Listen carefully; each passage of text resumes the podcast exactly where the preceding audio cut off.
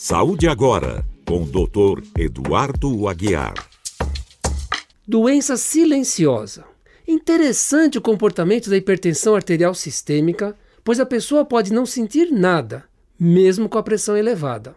Caso não tome providências, a primeira manifestação pode ser catastrófica, desde uma dor de cabeça até um acidente vascular cerebral, o AVC. Por isso, é tão difícil convencer a pessoa a tomar medicação corretamente, pois sempre tem a desculpa de não sentir nada. Alguns chegam a parar com a medicação nos fins de semana para poder tomar sua bebida alcoólica. Atitude totalmente errada. A hipertensão arterial é uma doença crônica e não tem cura. A pessoa precisa aprender a conviver com ela. Deve, pelo menos uma vez ao ano, realizar exames para ajuste da medicação e seguir as orientações médicas. Tal aumentar a expectativa de vida em mais 9 anos se você tem 60 anos? Ou aumentar mais 3 anos e meio se tiver 80 anos? É fácil. Basta trocar a dieta típica ocidental por uma dieta ideal de estilo mediterrâneo. Basta ingerir mais leguminosas como feijão, ervilha, lentilha e amendoim. Óbvio que se afastar de alimentos considerados não saudáveis, como as carnes vermelhas, carne processada, tipo salsicha e presunto, e alimentos ricos em sódio e açúcares, como bebidas adoçadas, pizza e batata frita. As nossas escolhas alimentares afetam nossa expectativa de vida e o risco de desenvolver doenças. Pequenas mudanças ajudam a adicionar anos à sua vida. E o melhor de tudo, pode começar agora. Então vamos lá! Essa semana atendi uma jovem que, ao manipular um grampeador emperrado, furou o dedo com o grampo. Após lavar bastante o ferimento com água e sabão, perguntei qual era a sua idade. Resposta: 27 anos.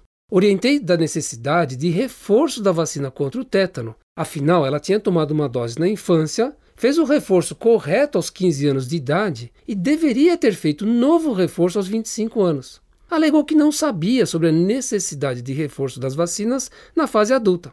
Essa falta de conhecimento é muito comum. As pessoas acham que após a infância não há necessidade de reforço vacinal.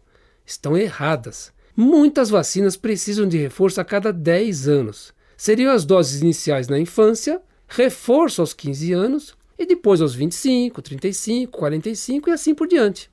Eu orientei. Espero que ela tenha ido ao posto de saúde próximo de casa e atualizado todas as vacinas. Tudo começou com a energia elétrica. Apareceu a lâmpada, a televisão, o celular, as redes sociais e o nosso tempo de vigília aumentou e o sono diminuiu.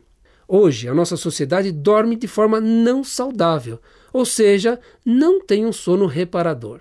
A maior parte da população precisa de 7 a 8 horas de sono para se sentir renovada, mas existem os chamados pequenos e grandes dormidores.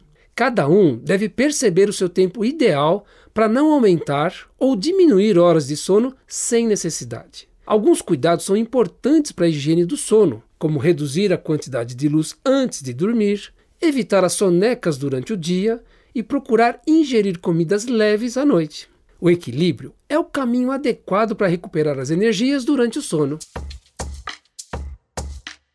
Passado o segundo turno das eleições, pode-se afirmar que a saúde mental do brasileiro precisa urgente voltar ao equilíbrio. Incrível como a eleição tem um caráter apocalíptico, catastrófico, uma ideia do tudo ou nada.